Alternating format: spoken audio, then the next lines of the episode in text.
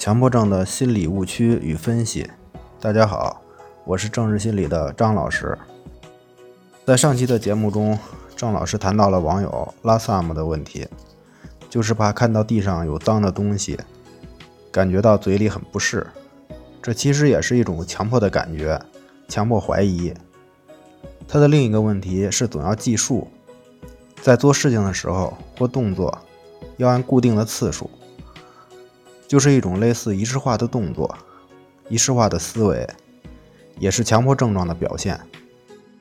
这种强迫观念涉及吉星恐怖，比如他不按这个仪式次数，就觉得是不吉利，有不好的感觉。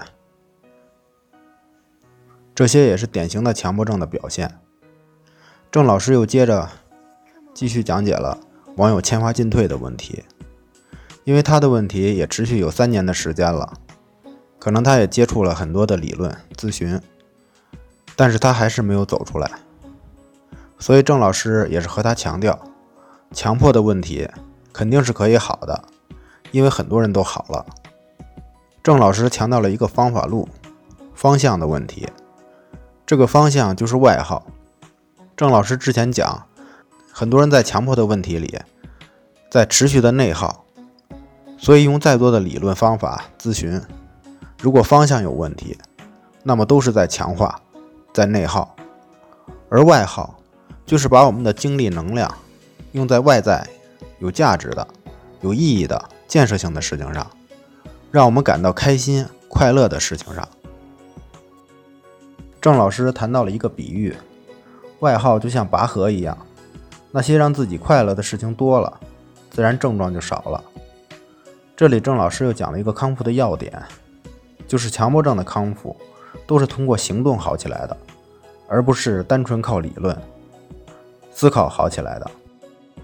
因为想的再多，其实都是在症状里兜圈子。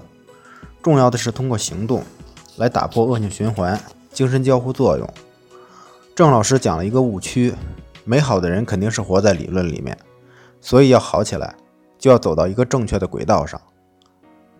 所以，不止强迫症的问题是这样，我们在生活的其他方面，比如学习、成长、运动、生活习惯、人生的规划，都要有一个正确的轨道。所以，郑老师讲的这些都是有广泛意义的。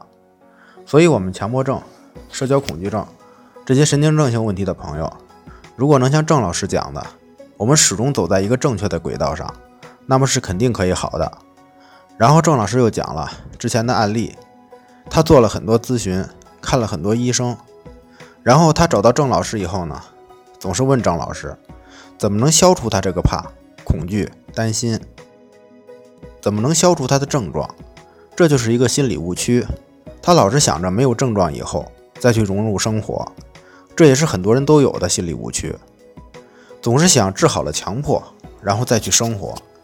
郑老师说，这是一个非常重要的误区。郑老师讲到，很多我们的来访者都是经历了很多的咨询，包括药物的治疗、各种流派的心理方法咨询，但是始终没有治好强迫，始终好不了，肯定是有盲点，就是你看不到的，自己意识不到，有很多方面你是做错了。而我们说，强迫症的治疗是差之毫厘，谬以千里，你错一个点，又带来一个面的问题。自己意识不到这些问题，还认为自己什么都懂了，所以结果就是认为这些方法都没有用。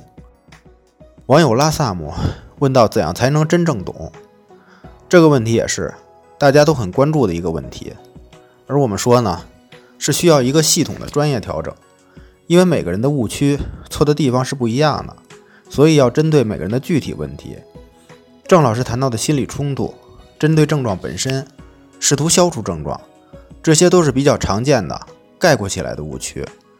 通过找到这些误区进行分析，予以纠正，然后走到一个正确的轨道，这样慢慢就会好起来。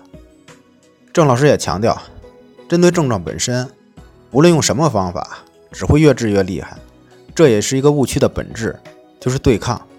所以要真正弄懂这些理论，并结合行动，